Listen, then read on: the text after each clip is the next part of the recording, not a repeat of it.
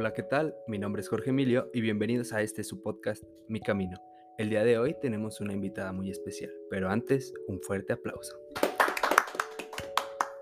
Gracias, gracias por invitarme, Jorge Emilio. Pues estoy contenta de esta invitación, es mi primera vez en un podcast, porque los consumo, pero no necesariamente era parte de él. Muchas gracias. Muy bien. Eh, preséntate, quién eres, qué es lo que haces. Claro que sí. Mi nombre es Fátima Cuevas, soy licenciada en nutrición y bueno, básicamente he estado en consulta privada durante muchos años, casi 10. He llevado diferentes proyectos, en algunos de ellos he colaborado con talleres, eh, me he desenvuelto también en el área educativa, en medio superior, en ese nivel. Y bueno, pues en el consultorio veo sobre todo el tema de composición corporal, de hábitos y algunos pacientes con enfermedades como la diabetes, hipertensión, sobrepeso y algunas comorbilidades. Puede ser que si traen los niveles altos de colesterol y demás detalles de ese tipo de pacientes. Muy bien. Mayormente. Así que ya, ya se darán cuenta de qué trata el tema de hoy. Hoy vamos a hablar sobre nutrición. Háblanos un poquito sobre, sobre esto. Claro que sí. Una chispadita. Eh, básicamente diría que la nutrición pues es un mundo muy amplio. Eh, tenemos por acá en este tema que, bueno, comemos, pero no lo hacemos únicamente por los nutrientes que nos aporta un alimento, lo hacemos también por un contexto social o también emocional, porque muchas veces la comida se vuelve un refugio o como que la forma en la que nos premiamos o apapachamos. Y lo hemos hecho así porque es también evolutivo, ¿no? Desde que estamos en la etapa de la lactancia, pues no siempre eh, vamos a estar eh, en ese momento lactando por un tema de hambre. A veces ocurre que, bueno, es un tema de sentir el cobijo de la mamá o, demás, ¿no? Así que diría que es un tema amplio, eh, busca la nutrición, pues el estado óptimo de una persona para que se desarrolle en sus habilidades o su rutina diaria, ¿no? Que cumpla todos sus requerimientos. Y bueno, hay varias características de la alimentación saludable que igual ahorita lo platicamos. Sí, ahorita que lo mencionas, el, comer es muy mucho de, sociabilizar. Por ejemplo, con mis amigos tengo los, los jueves de un lugar aquí en Madero en los que nos reunimos para cenar pizza y papas. O sea, lo hacemos solamente como por socializar. Y claro. o sea, ya tienes ese saborcito, o sea, de que es jueves y, estás hasta salivando como perro de Pablo. Y, ok, sí, sí pasa. Y o sea, también el hecho de cuando invitas a salir a alguien o cualquier cosa, es ir a comer lo, normal, o sea, es ir por una nieve o vamos al cine por palomitas. Justo. E, es, como... Como que una forma en donde también nos vinculamos, ¿no? A través de la comida. Sí, sí, sí. Sí. Entonces, el... es cultural. Ajá, cultural. sí, sí. Eh, me gustaría que el primer tema, sí, vámonos con todo. Sí. Los mitos sobre la alimentación, porque yo conozco uno que es, voy a empezar a hacer dieta, dejo las tortillas, dejo el pan, lo dejo todo, me quito la coca, me quito todo, todo, todo, todo, así como muy restrictivo. Súper extremo. Em, de primera instancia diría que es un error, porque, bueno, tendríamos que considerar que esos alimentos son fuente de hidratos de carbono, pero no son malos. Eh, vamos a romper un poco con la idea de si le ponemos etiqueta de bueno y malo, es decir, que si yo me como unas tortillas, lo puedo estar haciendo bien, no necesito quitarlas, lo que necesito aprender es cuántas me pueden ir bien para lograr mi objetivo o bien con qué combino ese alimento, ¿no? Es decir, si me voy a hacer unos tacos, ¿de qué van a ser mis tacos? ¿Qué voy a adicionar además de esa tortilla? Y por otro lado, pues creo que es como muy general que digamos, me quito el refresco y las tortillas y ya está, ya la hice, no necesito ir al nutriólogo o que el médico me diga qué, qué voy a hacer. Diría que es un error porque sí necesitamos esos hidratos de carbono y tendríamos que ir diferenciando o educándonos un poco sobre eh, las características de los diferentes hidratos de carbono, cuáles nos van mejor quizá para algunos objetivos o bien cómo combinarlos y que vayan mucho más acorde a nuestro, a nuestro momento en el que estemos, ¿no? Pero diría que de inicio, pues es un mito, no los quiten. Un mito totalmente. Sí, ni el eh, bolillo, o sea, pueden incluirlo. Porque también, o sea, es lo que mencionas, no es lo mismo comerse un taquito de pollo a comerse un taquito frito y luego le echan, no sé, carnitas y luego le echan arriba crema y así. Claro. Tanta cosa. Y, y ahí podríamos pensar que, bueno, te puedes comer unos muy buenos tacos y pueden ser unos tacos de bistec, de asada, o a lo mejor son unos tacos dorados y están fritos. Probablemente les hemos hecho muy mala fama y sea mejor comerte unos muy buenos tacos con un montón de lechuga o salsita o rabanitos y no una barrita, que es una barrita que trae una leyenda que dice light o baja en y libre de grasas trans. Entonces, pues tiene mala prensa los tacos, parece, pero pueden ser mejores en algún punto. Aparte de que pues, somos los hijos del maíz y casi todo lo que comemos es con tortilla, tenemos Sí. flautas, tacos y enchiladas.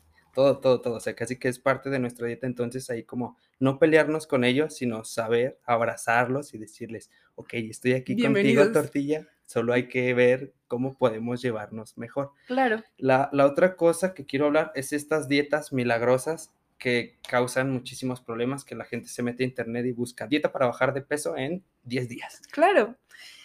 Pues em, por ahí también es una mala jugada del marketing, porque claro que si me dice que bajo en 10, 10 kilos en una semana o en 10 días o 10 kilos incluso en el mes, lo que están haciendo es buscar un público que ya es vulnerable, que quizá también está buscando esa pérdida, que lo ha hecho quizá muchas veces y que son personas recurrentes a hacer dietas, dietas restrictivas, dietas que no, no le van a sumar en muchos niveles. Va a perder su salud por, por nada, porque al final no, no estaríamos logrando el objetivo.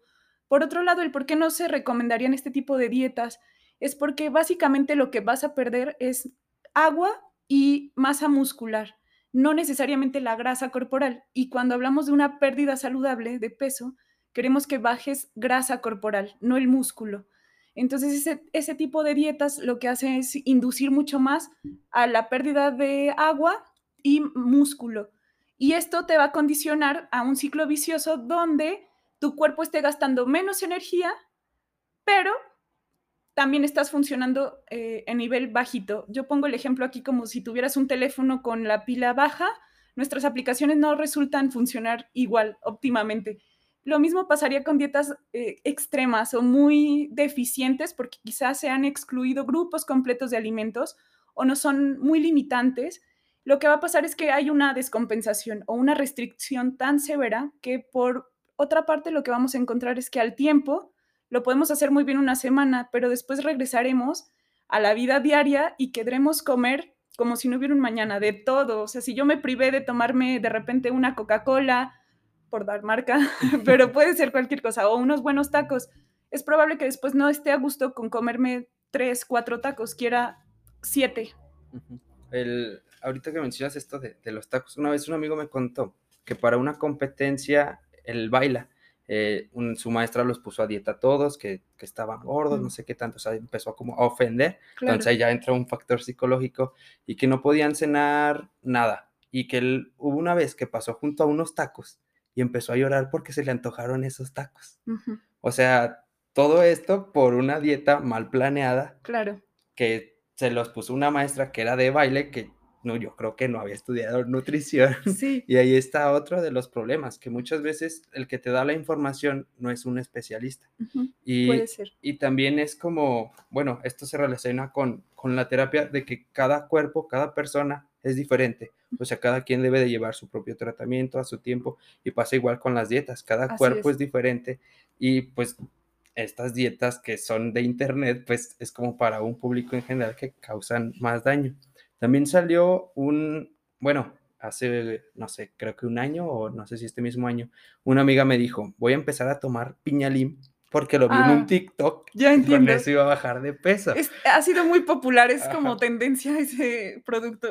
Y, y no sé si les puedas explicar qué, qué daños les puede causar. Pues no estoy muy inf- informada del producto como tal, pero pues mira, quizá diría que la primera causa o la primera contraindicación es que muchas veces ese producto puede deshidratarnos, podría, podría ser ese un, un factor. La siguiente es que probablemente no tenga ningún beneficio, ¿sabes? Es decir, no, no te va a pasar nada, pero el único beneficio es más efecto placebo, está mucho más ligado como a que le damos tanta confianza al producto que sentimos que a través de consumirlo vamos a obtener los resultados esperados.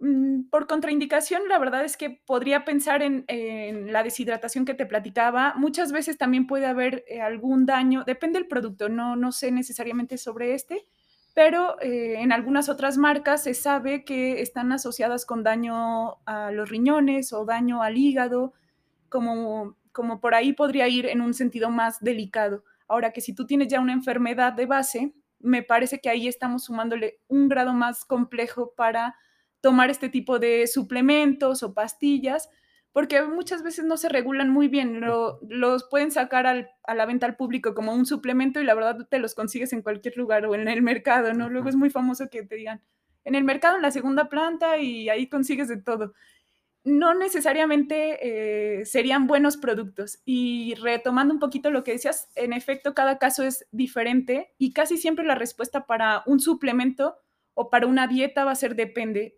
porque en algún caso yo podría indicar que la persona coma más tortillas o menos tortillas, o por ejemplo, en el caso de tu amigo que la maestra de baile le, recomendaba retirar como esta, este alimento, pues termina siendo peligroso porque su gasto energético puede ser alto. Y entonces el que él no tuviera esa fuente, no sabemos de dónde estaba él entonces adquiriendo sus nutrientes. Por otro lado, este efecto de sentirse como, incluso el que llorara, pues pareciera como si estuviéramos en una, etapa de guerra, ¿no? Parece que entonces estamos viviendo de verdad una hambruna severa nuestro cerebro no registra si yo lo estoy poniendo en esa situación por, por gusto o porque me lo indicaron, o bien porque de verdad no hay nada. En el caso de él, pues sí había, en el contexto no estaba tan mal afuera, pero para él internamente, pues sí estaba ahí ese factor psicológico, ¿no? De, oye, eh, y quizá profesional, de no deberías o por aquí no va, ¿no? Sí, y bueno, ahorita que mencionabas esta parte de que el cuerpo no sabe qué es lo que está pasando, eh, pues sí, o sea, si de repente cambias de golpe lo que estabas haciendo, lo que tenías acostumbrado a tu cuerpo, es como, oye, oye, ¿qué está pasando? O sea, ¿por qué me empiezas a quitar estos alimentos que, que yo tenía tan acostumbrados o que incluso hasta pues necesito, ¿no? Como serían los carbohidratos de la tortilla y de repente los alejas y es como, wow, ¿qué está sí, Claro. Y luego parece como rompemos mucho el cómo vienes alimentándote y eso por otro lado tiene un costo. Si lo llevamos también como a temas quizá más técnicos, hablamos mucho de adaptaciones eh, fisiológicas. Nuestro cuerpo está adaptado a determinadas formas, incluso en nuestros horarios, en lo que comemos, pero también, pues si yo he comido mm, relativamente mal muchos años, no puedo mejorarlo en dos semanas o en un mes. Si la dieta me dice que me va a bajar 10 kilos, pues debo sospechar que necesito más que solo eso para lograr mi objetivo. Y diría yo que eso, las adaptaciones metabólicas y fisiológicas van a tener ahí implicaciones importantes. No tenemos que ser como tan rigurosos desde la forma en que tratamos a alguien en, consulta.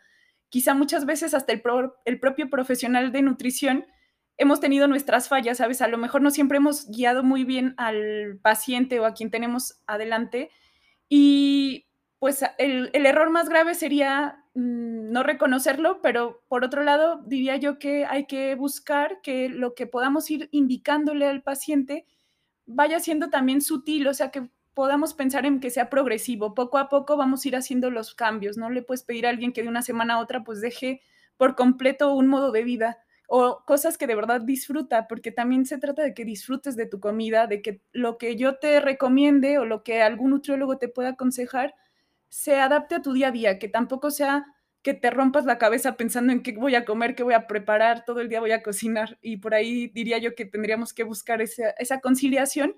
Y si rompemos adaptaciones de tiempo, pero no se hacen de forma radical o no esperamos hacerlas así. Sí, el, bueno, ahorita que lo mencionas, el, esta parte de que, por ejemplo, cuando uno quiere empezar a hacer ejercicio, a entrenar así, dice, ay, pero es que las dietas de los mamados es puro atún y lechuga. Y a mí no me gusta el atún. No, pues no me voy a poner mamado nunca. Entonces ahí es entrar como en, en un tira y afloja con el nutriólogo y decirle, oye, es que a mí no me gusta esto. Y él va a saber qué alimentos darte. Recomendar. O sea, ajá, o sea, qué, qué otras de qué otros alimentos puedes obtener la misma fuente y, toda esta parte, porque yo hice dieta, bueno, un régimen alimenticio un tiempo y, y, o sea, mi nutróloga sí me decía así como, oye, ¿y si te está gustando lo que te di? Porque me daba cosas nuevas, o sea, porque tenía como preentrenos y así. Claro. Y era comer cinco veces al día y pues yo estaba acostumbrado a comer dos y cenaba leche con pan. Y, y, pues me quité el, o sea, yo ya quería quitarme la leche con pan, o sea, yo decía, es que no sé qué cenar. Claro, también te faltaba un poco hasta el ¿y qué más se puede cenar, no? la creatividad a veces. Pues yo estaba, pues es que eso cenaba desde chiquito y yo veo que eso cenan en la tele. Y te das cuenta que es como la costumbre y culturalmente entonces también se asocia que algún alimento vaya en cierto horario y, y romper esas ideas también cuesta, porque igual te puedes hacer un huevo estrellado en una cena, ¿sabes? Pero parece que el huevo es exclusivo de las mañanas. ¿Cómo? Claro, y si pensamos en unos chilaquiles, pues decimos lo mismo, no es un desayuno, ¿cómo me los voy a comer? ¿Cómo voy a cenar?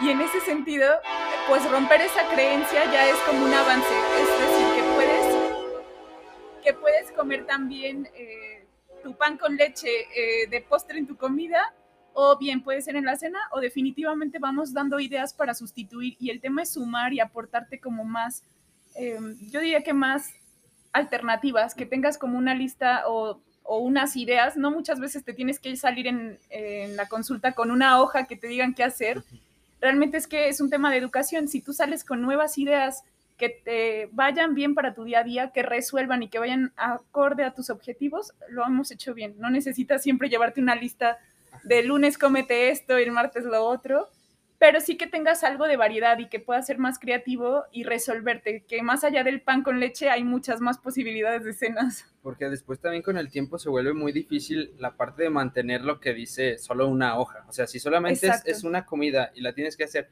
todos los días durante cierto tiempo, se, o sea, ya es muy monótono. Ajá, si ves el atún después de comer, no sé, seis meses de atún es como... No lo quiero. no lo quiero, o sea, ya hasta dejas de entrenar, dejas de seguir la dieta. Y quizá de, pierdes la motivación para hacerlo, o sea, ya no te parece interesante porque no hemos sabido romper ese, oye, hay más, no se puede solo vivir de atún y pollo. Y aunque queramos proteína, hay más proteínas en otros alimentos y te van a caer muy bien sin problema. Sí, siempre están como todas estas variantes en donde el nutriólogo es el que te puede guiar como, ok, no te gusta esto, vamos a probar con esto eh, puedes combinar esta otra. Y también lo que me gustaba era que, bueno, yo soy como muy, muy raro para comer porque no comía salsas ni guacamole, o sea, era así como nada, nada.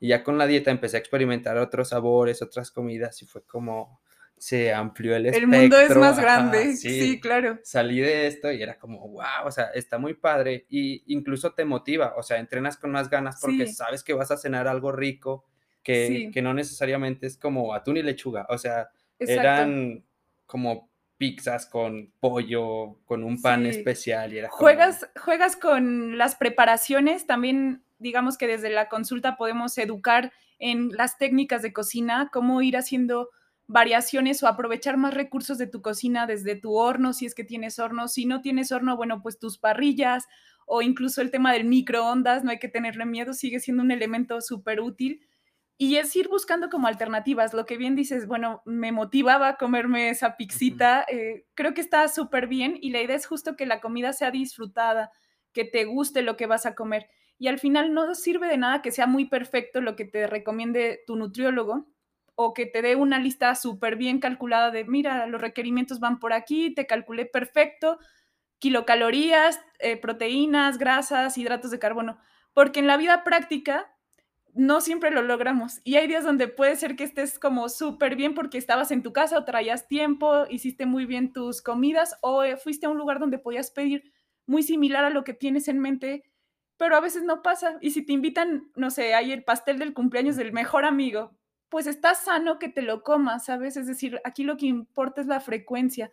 No vamos a esperar que te comas diario medio pastel, pero si te comes una rebanada de pastel con azúcar, con harina clásica, no es problemático el problema sería, o donde tendríamos que evaluar tu dieta, es en lo global. Ahí yo diría, es donde tenemos que revisar mucho más a detalle la dieta global de tu semana, de tu mes, de, de toda tu rutina, pero no necesariamente de juzgar como que una sola comida, un solo alimento. Sí, el, bueno, al principio no tenía ni tacita medidora, ni la sí, básculas, ni nada. Entonces era como pues yo creo que eso es. Y ya era lo que me comía. Y también no estarte frustrando como con eso, porque te dicen una taza de algo y tú. ¿Como cuánto será? Mi taza es de este tamaño y era para el cereal. O sea, ¿qué, voy a hacer? Y ahí diría que está bien obsesionarnos. En algunos casos eh, se necesita que lo mida eh, la, persona que, que acude a la consulta. Pero en la vida cotidiana, lo más sano es que lo hagamos a ojo, no así como aprox, ahí está Eh, hay una, bueno, una guía muy práctica que me parece a mí muy bonita, es el plato para comer saludable de Harvard. Luego si lo buscan va a estar interesante y divide un plato tal cual a la mitad, nos pone verduras y nos recomienda que la mitad corresponda a verduras y algo de fruta en caso que pongamos fruta. Una cuarta parte proteínas, que pueden ser las carnes, queso o bien frijoles, lentejas o proteína de origen animal y vegetal, perdón. Y otra cuarta parte son los carbohidratos, que podrían ser los cereales y los tubérculos. Podríamos incluir ahí al elote, a la papa, las tortillas, el bolillo, la pasta, todos estos entrarían en este grupo. Y creo que es interesante porque también lo haces muy natural, no tienes que medirte mucho, pero puedes ir mejorando con tus comidas diarias y hacerlo también muy desde la comida que te gusta, que si estamos pensando en, nuestra cocina mexicana, no tenemos por qué ser como como tan malos para sacarla y discriminarla de, bueno, solo vamos a comer ensaladas y ya está. Pues no, puedes hacerte unas muy buenas enchiladas y la guarnición pueden ser unas, una buena ensalada y ya estamos del otro lado. Una ensalada de lechuga con rábanos y abajo el pozole. Pues sí, sí, sí. Y es un plato súper completo. O sea, la cuestión aquí sería eh, justo con qué lo vas a tomar. A lo mejor el tema del refresco, pues vamos a negociar si es un refresco mm, light o si nos vamos por un agua de sabor. Depende cada situación, podemos darle ahí como mejor consejo. Pero no está mal el pozole si recién se lo han comido. Que huele una dieta ahí balanceada. Eh, y otra cosa que también eh, sería como los objetivos, ¿no? El objetivo de cada quien es también muy importante. Porque si su objetivo es bajar de peso, tiene que como considerar que no lo va a poder lograr pues de un día a otro. Porque también nos enfrentamos con este, por ejemplo, si llevo 10 años comiendo mal y llevo 10 años subiendo de peso, no, no voy a esperar que en un mes que tengo el viaje a la playa voy a bajar los 10 kilos que subí en 10 años. O sea, también ahí es como poner una balanza.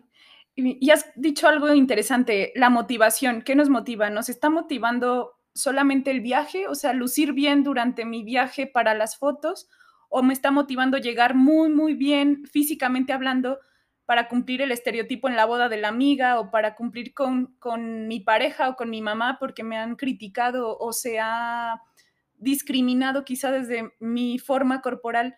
Y ahí también influye, ¿no? Desde dónde nos mueve hacer algo, hacer o no eh, determinada forma de alimentación o el ejercicio. Y diría que eso es importante, desde dónde va la motivación.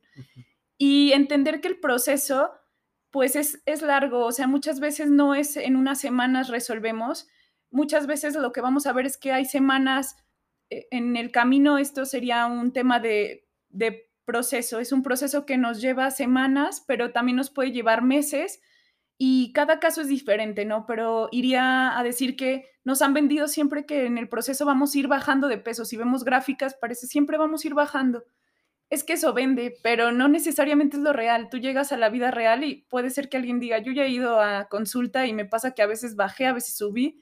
Eso es lo real. Eh, tenemos eso sube y baja y eso es real. Hay semanas o hay días donde tenemos más apetito y seguro comimos más, o hay días o semanas que comemos distintos y nos tocó un viaje y no había disponibilidad de ciertos alimentos, pues comeremos diferente porque la disponibilidad también eh, pega un factor ahí importante. Sí, pues si en cierta semana te tocó ver como a los amigos que no veías desde hace mucho tiempo, pues en, un bar no te van a, ofrecer ensalada, ¿no? Es, tomar lo que... Quizá pides unas alitas y traes dos pedazos de zanahoria. y ya tú dices, esto es mío, ¿eh? Y cuatro alitas y traigan unas papas. Y no está mal, o sea, porque lo estamos haciendo también desde tu vida social, que se va a sumar es decir, que al final la nutrición no es exclusiva, que queremos que si pensamos en lo óptimo de sacar la mejor parte de alguien, necesitamos hacer compatible su vida social con una buena rutina de alimentación y esa vida social a lo mejor incluye unas cervezas a veces o a lo mejor incluye el pozole o un buen pastel. No va a pasar nada, no debería ser problemático si el resto de tu rutina tienes una rutina donde se va a ir regulando y no es problema. Hacerlo como más bien un estilo de vida saludable, en el cual también estés como saludable mentalmente con la comida, o sea, que no sea una batalla constante contra ella. Una lucha. Sí. Y es importante también saber que hay momentos, porque quizá no todos estén en, en, un momento de su vida o las prioridades, hay que considerarlas, pero no siempre estamos listos para acudir a cambiar nuestra forma. Quizá ahorita hablamos de comida y de alimentarnos de determinadas formas, pues no siempre estamos tan preparados para escuchar, eh, bueno, mira, por acá podemos mejorar o reorganizar tus horarios, no siempre estamos tan listos.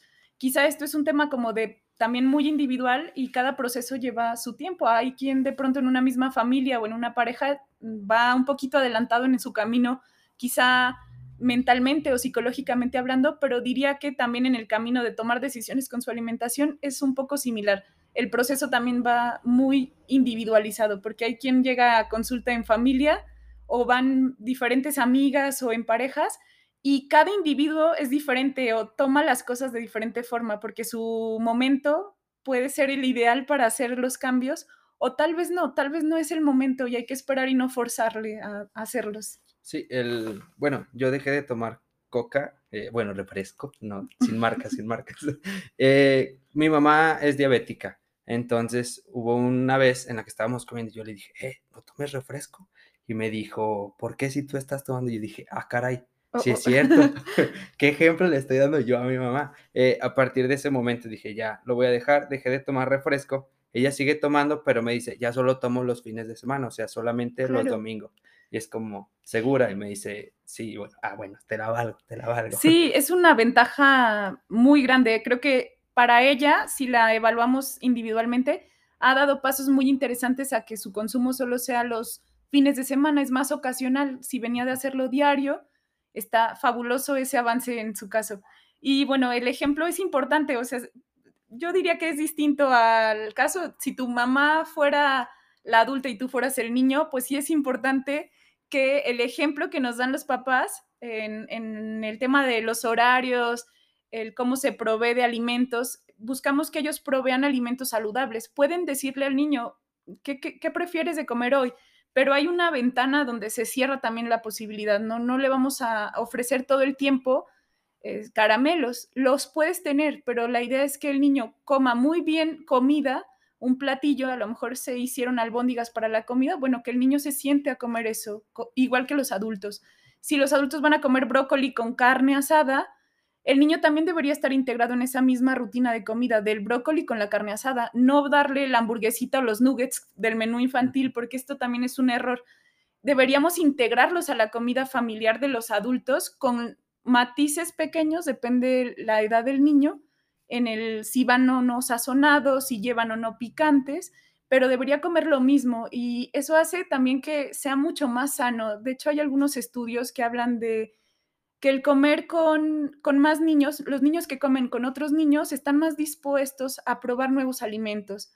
O bien, el factor de protección que nos da el comer en familia, al menos una comida al día, el factor de protección sobre los trastornos de la conducta alimentaria, que me parece súper importante porque creo que al final es un tema donde no indagamos tanto, ¿no? O hay demasiadas cosas que nos influyen. Ya decíamos, lo que nos comente un maestro, lo que nos comenten eh, familiares, o bien incluso los profesionales de la salud, ¿no? Si yo voy al médico y lo único en lo que está guiándose es mi peso, pues algo no está saliendo muy bien, ¿no? O incluso si voy al nutriólogo y solo estamos súper enfocados o bien obsesionados con el número de la báscula, pues no lo estamos haciendo del todo bien. Quizás más que un beneficio te estás llevando más machaque en tu vida y más preocupación. También como la confrontación con las redes sociales, ¿no? Cada vez más jóvenes tienen acceso a eso y es como ves ahí los cuerpos. Y es falso.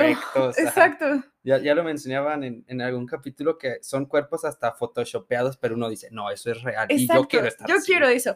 Pero pues cuántos filtros no tienen, ¿no? ¿Cuántas editoriales no, mm, pues propiamente editan esa fotografía? Te van a, incluso blanquean las pieles, te alargan el cuello, te alargan las piernas, te reducen eh, tallas. O sea, realmente no es real y no es sano eh, pensarnos de esa forma. Y sí, las redes yo creo que han influenciado. Quizá antes pensábamos mucho en la televisión, ahora ya son las redes, no solo la tele y las revistas. Y creo que también el tema es como también sacar aquí a que los hombres también son vulnerables a este tema, porque parece que solo las chicas y que solo si tenían ciertas edades. Y no, realmente los hombres también tienen como ese factor de pronto de, bueno, también me afecta probablemente tener estas imágenes continuamente donde me dicen, debe ser de esta forma y no, no lo vamos a lograr, todos no llegamos a ello, por mejor que hagamos todos los procesos de detrás de. seguimos ahora con los ayunos intermitentes. ¿Qué nos puedes decir de eso? Claro. Me parece un tema que puede ser peligroso en algún punto.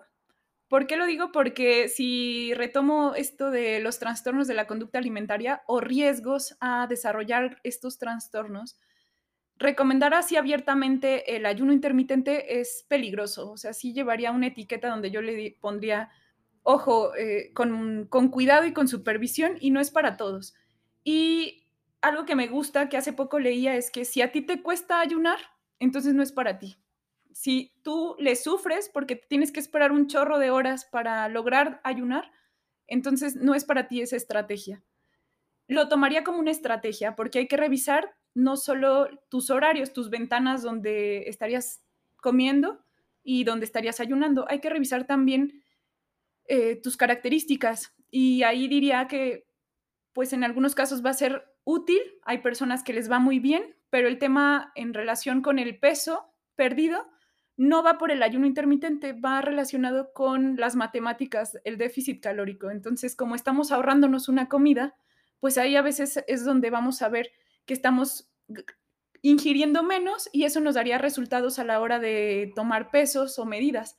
No siempre pasa, habrá casos donde incluso genere más estrés o ansiedad y en esos casos pues estaría súper contraindicado, sería también como parte de los peligro, aquí no.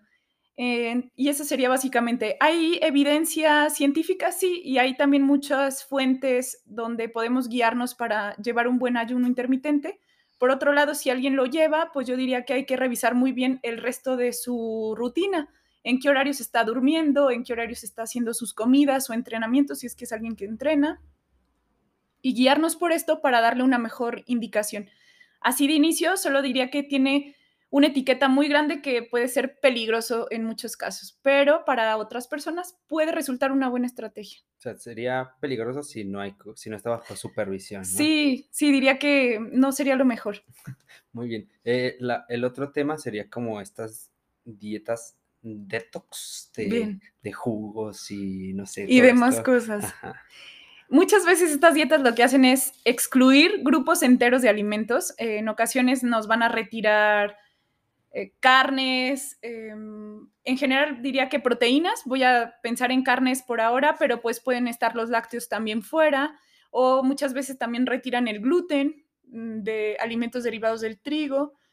Y bueno, es que muchas personas pueden tener ciertas mejorías cuando retiramos algunos elementos, pero en lo general estas dietas detox que son solo a base de frutas y de jugos o frutas y verduras por varios días, no son adecuadas. Eh, para revisar cómo es las características o cómo son las características de una dieta adecuada, deberá cumplir con varios puntos. Uno de ellos es que tiene que ser variada. Entonces, una dieta tendría que ser variada. Si yo solo estoy comiendo frutas y verduras o jugos, me está quedando a deber el resto de los grupos de alimentos, ¿no? Por otro lado, otra característica es que sea completa. Y por completa diría que justo tendríamos que pensar en que incluyas carbohidratos, proteínas, grasas y otras, otras fuentes, ¿no? Si no lo cubres, pues estamos ahí debiéndonos para que cumpla con una dieta saludable, con las características de una alimentación saludable. Y si en listo estas características debería ser adecuada, adecuada a la persona, a su edad, a su condición de salud, a su ejercicio, deberíamos también pensar en que sea suficiente, que cumpla con las calorías o las cantidades adecuadas para esa persona y para que desarrolle sus actividades y sea pues funcional al 100%, deberá ser variada y por variada diría que incluye diferentes alimentos. Si yo pienso en carnes o en leguminosas, tendrías que cubrir con al menos cuatro diferentes carnes en la semana o si pensamos en leguminosas, que sean no solo frijoles, que sean legumbre, perdón, lentejas, que sea también garbanzos, habas, y ahí ya tendríamos más variedad, ¿no? si yo solo tomo jugo de piña y al día siguiente solo jugo de sandía, pues no cumplo, no cumplo en varios de los puntos de la alimentación saludable. Otro, otro punto igual importante es la inocuidad o la higiene. Igual aquí sí se puede cumplir, pero al final no lo hace seguro. Si yo solo me estoy tomando unos jugos, probablemente no me sienta tan bien para desarrollar todas mis actividades del día o tal vez tenga hambre muy rápido ¿Y por qué es esto? Pues si entendemos un poco cómo funcionamos, los jugos lo que van a hacer es que nos van a proveer de vitaminas y de azúcares, que son carbohidratos, que son buenos elementos, pero que necesitamos más que solo esto. Entonces yo me bebo un jugo y lo que va a pasar es que a la vuelta de una hora o poco tiempo, puede ser un poco más o un poco menos, depende de cada persona, voy a tener hambre otra vez. ¿Qué voy a hacer? Pues si me han dicho que solo tengo que tomar jugos, o bien, o voy a estar sufriendo hambre porque me han dicho que debe ser así y que tengo que pasar por esto, o voy a tomarme más jugos, ¿no? Pero quizá el conteo calórico del día no resulte bueno, porque no es lo mismo tomarnos, bueno, puedes tomarte 200, 200 eh, calorías, quizá en temas de números, 200 calorías o 500 calorías a través de un jugo, pero no te va a dejar igual de satisfecho que si te haces un omelette con opal en la mañana, eh, o un omelette con una salsa, o huevos rancheros y tus tortillas. No sería lo mismo a nivel tampoco de cómo aprovechamos los nutrientes de esa comida. Eh, un jugo tiene una absorción muy rápida de los carbohidratos versus si me como un omelette con una naranja en gajitos. Entonces, por ahí eh, la cuestión de la proteína, la grasa y la fibra en el omelette con la naranja en gajos, pues hará la diferencia versus si solo me tomé un jugo de un litro y está bien padre, se ve para foto de Instagram, mi litro en un termo bien bonito de jugo verde o, demás, pero no lo estoy haciendo bien.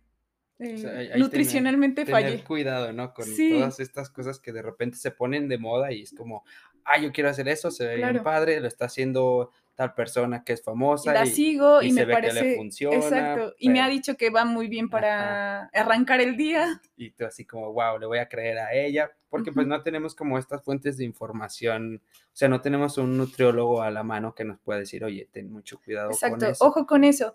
Ahora, los jugos, pues puede ser que los incluyas, pero no deberán ser, si los incluyes, si te gustan, es una elección, pero tú sabes detrás cómo está funcionando o en qué momento decides tomarlo o no y qué cantidad, pero tampoco no, no, no, no lo satanizaremos, pero tampoco diría que es la única fuente ni que es el recurso mágico para una desintoxicación. De hecho, diría que el tema de desintoxicar también es una etiqueta del mercado y de vender, eh, pero lo que vamos a hacer es que hay que aclarar que nuestro cuerpo, si funciona bien, si somos sanos, se desintoxica diariamente a través del intercambio gaseoso que hacen los pulmones, de nuestros riñones y del hígado. Entonces, no necesitamos una desintoxicación o una tinita de agua para nuestros pies y que nos digan que se van a desintoxicar nuestros cuerpos, tampoco un jugo, tampoco una dieta, porque no va a resultar. Eh, habrá casos donde hay que retirar ciertos alimentos para ver mejoría en un padecimiento. Si tengo un diagnóstico, puede ser que esté indicado retirar los lácteos, puede ser que esté indicado retirar el gluten del trigo, porque voy a obtener ventajas pero hay que revisar el caso, no es como que para todos funcione y porque alguien dice que sin gluten, todos compremos el pan sin gluten. No, no funciona así. Igual los jugos.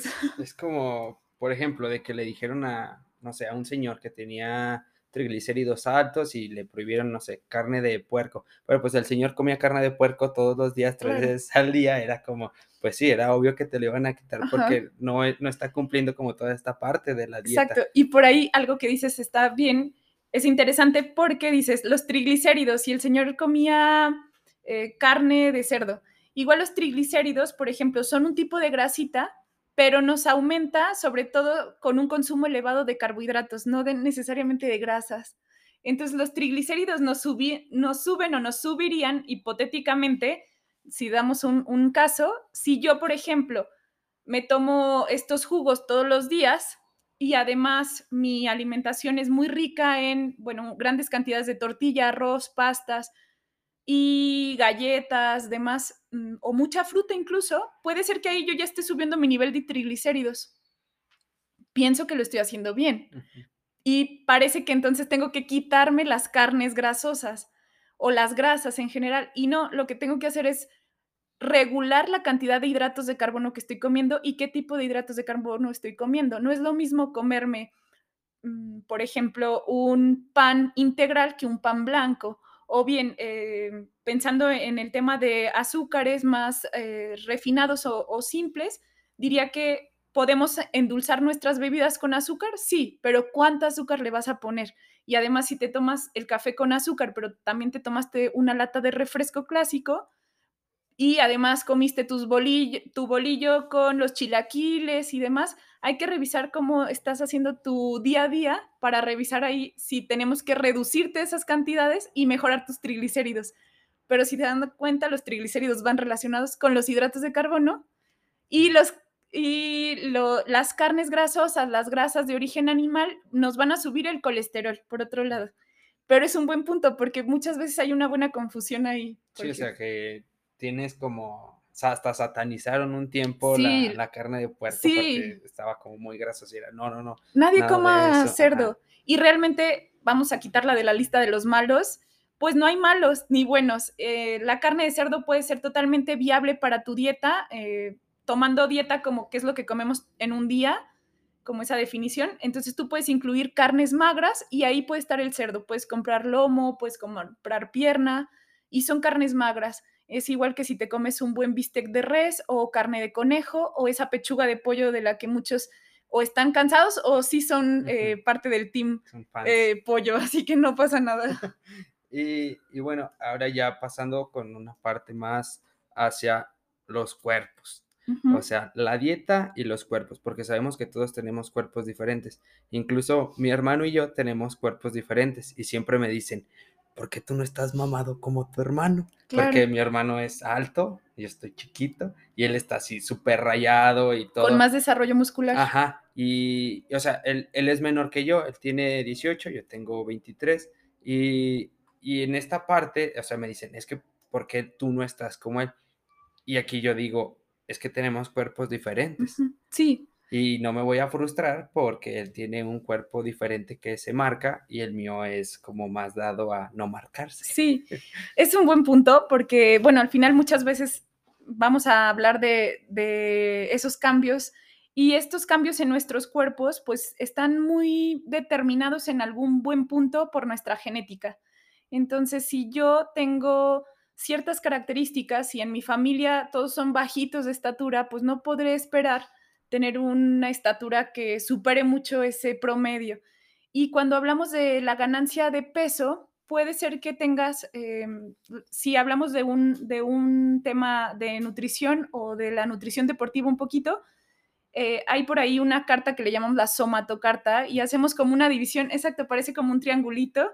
Y bueno, ahí de pronto clasificamos, hacemos unas, sacamos medidas a, a nuestro sujeto o al paciente y a través de ciertas fórmulas determinamos, bueno, en qué punto estás de ese triangulito, ¿no? ¿Qué tanto estás en los ectomorfos, que son las personas que son delgaditas, delgaditas, eh, que les cuesta trabajo ganar peso? Esa sería una característica. Son tan delgadas que no suben peso fácilmente. Podrían ser estas clásicas que digan, ay, come de todo y no sube. Bueno, pues podría estar en ese punto. Luego el tema más central eh, sería mesomorfo, y el mesomorfo es como más neutro, o sea, quizá no es alguien que gane muy fácilmente peso en grasa, pero tal vez sí gane cierto peso en masa muscular. Y luego, por último, o, del que nos falta mencionar es el endomorfo. El endomorfo es esa persona que es con facilidad que sube de peso. Entonces, esta persona tiende a subir más de peso, pero es más grasita puede ser más robusto, a veces no es grasa, a veces de verdad es masa muscular, pero los vemos más robustos. Y eso sería como un tema de cómo hacemos esas tres divisiones, pero si luego llevamos esto como más a profundidad, a veces esa somartocarta se queda muy cortita, o sea, estas tres definiciones de tipos de cuerpo se queda corto. ¿Por qué lo digo? Porque las características son súper diferentes y si vamos más a fondo, incluso vamos a ver el tema de las fibras musculares entonces, cada individuo, incluso siendo hermanos, vamos a ver que hay diferentes eh, fibras musculares y si fuéramos eh, deportistas, incluso puedes ver que hay hermanos que se dedican a disciplinas totalmente diferentes y es porque, bueno, cada quien tiene características físicas que potencializa para un deporte o para otra, otra disciplina. Si lo llevo al punto de, de la vida cotidiana, pues solo diría que primero no hay que compararnos con nadie, porque la primera referencia para tomar medidas es nosotros mismos. Siempre hay como estas, eh, pues, normas o normativas de, de, lo normal, lo pongo como entre comillas, porque ese normal hay que ponerle muchos filtros. ¿Por qué muchos filtros? Hay que aplicarlo con criterio. Puede ser que alguien sea de un IMC, que es el índice masa corporal eh, alto, puede ser que ranquee con sobrepeso, Y si yo evalúo su composición corporal, es decir, cuánto tiene de músculo, cuánto tiene de grasa, me aparece que tiene más masa muscular y entonces aunque me pareciera que tiene un sobrepeso cuando veo el IMC, pues es falso, o sea, no es real. Y ahí es donde diría que hay como muchos matices en el tema de cómo leemos o interpretamos este tipo de, de información. Y también tendríamos que cruzar esta información con otra más, es decir, con los hábitos que ya platicábamos antes de cómo es mi rutina alimentaria, pero también con lo interno, cómo funcionamos internamente que mandemos a hacer un estudio de laboratorio, que revisemos un poquito sobre ello, también va a ser interesante para recomendar mejor una dieta o qué hacer con, el tema de los hábitos, ¿no? Cómo guiarte en ese sentido, cómo deberás armar tu alimentación. Si retomamos con el tema de los cuerpos, pues diría que el cómo se compone un cuerpo lo pondríamos en diferentes puntos, pero podríamos pensar que tenemos un peso que es muy variable, o sea, si solo leemos el peso, el peso es muy variable. Yo puedo pesarme en ayuno o recién que eh, fui al baño, o bien eh, yo acabo de comer y me pesé, va a ser súper cambiante. Si me peso en diferente horario del día, si me peso en una báscula o en otra, la ropa que use o que no use. Entonces no es un dato fiable exclusivo, le sumamos más indicadores. Y en esto diría que hay que ver cuánto hay de grasa corporal, cuánto hay de músculo, cuánto puede ser agua. Eh, y en este sentido vamos a ir revisando cómo van, eh, pero la comparativa siempre iría y con esos matices de vamos a ver qué pasó en el contexto, siempre hay que tener contexto de, y la comparativa siempre iría conmigo mismo. entonces yo diría que es, medimos al sujeto y luego vamos a revisar segundas veces o subsecuentes cómo van cambiando tus medidas, pero tú eres el referente. Tendremos a lo mejor algo más en algún punto. Si tú eres deportista, seguro te vamos a evaluar en función de si haces tal o cual deporte. Pero si hablamos de una persona que va al consultorio solo por mejorar su alimentación o su composición corporal con un fin muy sencillo, pues no, no, tendremos que complicarnos mucho, solo sería un tema de ir mejorando, mejorando, perdón, o revisando la composición corporal. Y a veces hay cambios cuando somos principiantes, cuando estamos recién empezando, hay cambios como muy nobles, nuestros cuerpos realmente son muy nobles. Y la idea es que aprovechemos como esa nobleza sin abusar de ella, sin que sea nada extremo. Y bueno, ahorita retomando como con la motivación el, el cuerpo de cada uno, después de entender todo esto, es como cuando empiezas a hacer ejercicio es, bueno, como hombres es, yo quiero estar como el CR7. O sea, yo quiero estar así rayadísimo para poder ir a meter goles y todo. Y es muy complicado llegar a, ese punto porque, o sea, él entrena todos los días, dos veces al día y tiene súper cuidada su dieta. Eh, han salido recientemente así como publicaciones de que ya sé que todo el equipo coma igual que él y, o sea, tiene toda, toda, toda su comida súper contada y pues es muy difícil para nosotros, un ser humano de a pie, llegar a ese nivel. Sí. Entonces hay como no confundir lo que es uno en nuestra vida con él, exacto, y su motivación y su pues su trabajo es ese, no vamos a ponerlo así y quizá para muchos es súper complejo el tema de ir al, gimnasio o de comer de determinada forma porque habría que considerar también el factor social, cuántos trabajos tienes o cómo es tu trabajo, de qué horas a qué horas estás en el trabajo o si tienes hijos, bueno, el tema del cuidado de los niños.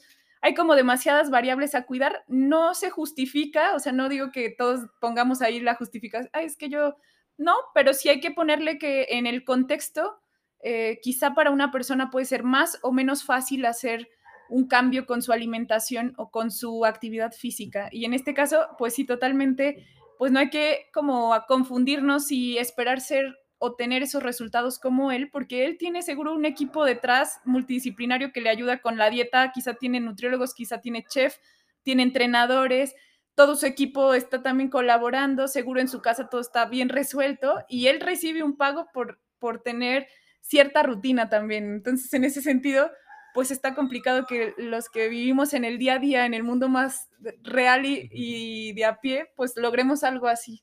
Y ahora que mencionaste, quisiera tomar esta parte de lo multidisciplinario. El, ¿Qué necesitaríamos para llevar, o sea, nuestra dieta de la mejor manera?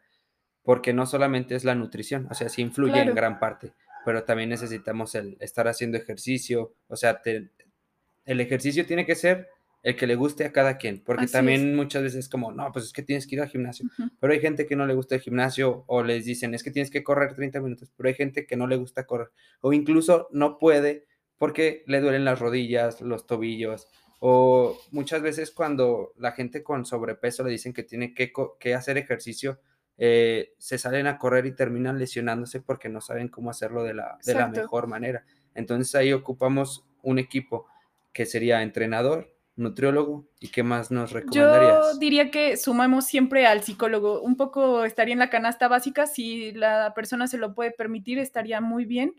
Muchas veces va a ser interesante el trabajo psicológico primero, de primera instancia, y si se puede ir de la mano con el nutriólogo, ahí es donde podríamos hablar de temas que quizá últimamente suenan mucho más como este tema de la psiconutrición o que se aborda más el sentido emocional y la salud mental entonces yo sumaría de inicio a un psicólogo que te acompañe y bueno, que sea serio, de verdad, su formación. Eh, por ahí pues seguro habrá de todo, pero busquen a alguien serio. Eh, sumaría también un buen entrenador físico o un licenciado en cultura del deporte. Mm, ¿Para que Para que nos pueda prescribir el ejercicio. Él sería el profesional indicado para hacerlo, para evitar lesiones, para mejorar técnica y para ir en progresión y buscar lo que a ti te gusta, porque en efecto puede ser que alguien nos diga, bueno, es que ir al gimnasio es fabuloso porque queremos que eh, cargues pesas y eso nos va a ayudar con la fuerza. Claro, nos va a ayudar muchísimo con la fuerza, pero si a ti no te gusta, no va a resultar. Hablamos de otra vez romper con la idea del todo nada y no tiene que ser perfecto. Lo que para ti resulte va a ser bueno. Igual en tiempos, creo que es importante que si alguien puede darse dos horas de la semana, lo utilice. No pasa nada si en las indicaciones de la Organización Mundial de la Salud o algún otro organismo internacional que nos dicta cómo debemos hacer determinadas cosas, nos dice que tengamos cinco horas o tres horas mínimo, a veces no lo logramos. Entonces, si tú haces menos tiempo, no importa, si lo puedes hacer, mantente con eso y de poco a poco vamos a ir buscando que tengas más ventajas. Incluso la motivación va a ser mejor porque estás haciendo poquito y lo estás sintiendo posible, no te estamos poniendo a correr un maratón en dos días. Y creo que eso es importante, que vayamos de poquito. Eh, yo diría que el tema de, entonces sumaría el entrenador eh, profesional y que sea en progresión, el, el, ejercicio sea algo que tú disfrutes por completo, que el movimiento sea de tu agrado.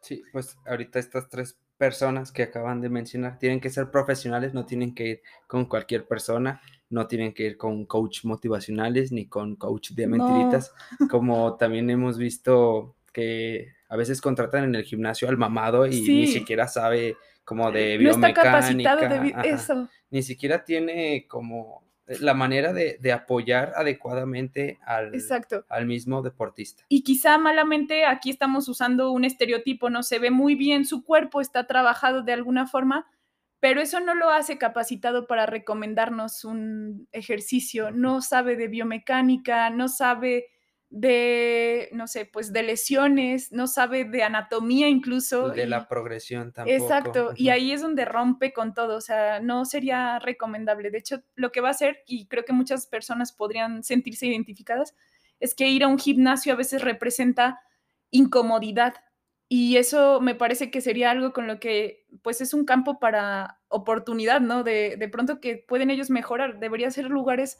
donde se propicie el mundo de la diversidad corporal y de la diversidad de actividades, así como ya hay más actividades y más rutinas y, y demás, pues creo que ahí tendrían como un mundo para favorecer que las personas se sientan cómodas y bienvenidas y que, bueno, hay muchas cosas por hacer ahí, seguro.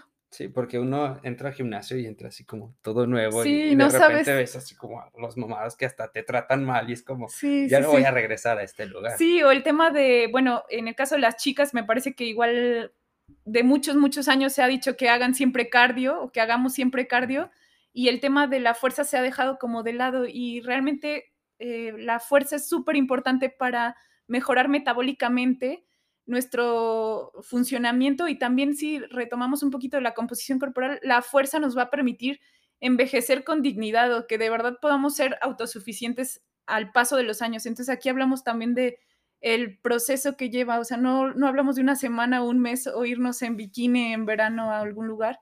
que está bien padre sentirte bien, está muy bien, es lo que queremos, pero deberá ser más a largo y mediano plazo, que esa estabilidad dure o sea paulatina, pero que te sientas cómodo en tu piel. Sí, pues de hecho siento que con esta triada de, del psicólogo, el nutriólogo y el entrenador, tu autoestima se dispara porque el psicólogo te va a hacer sentir bien como con cada sesión, te vas a sentir bien con tu alimentación y al estarlo compensando también con un entrenamiento vas a empezar a ver todo el progreso y va a ser como, wow, o sea, ¿en quién me estoy convirtiendo? Y es otra vez no compararte con alguien más, sino contigo mismo, o sea, ver el progreso que estás teniendo poquito a poco. Y ser compasivos, a veces no tendremos cambios rápidos y entendernos va a ser la diferencia. Creo que los tres... Em, bloques que, bien mencionábamos como profesionales deberán aportar para que la persona esté cada vez más cómoda, entienda y se entienda.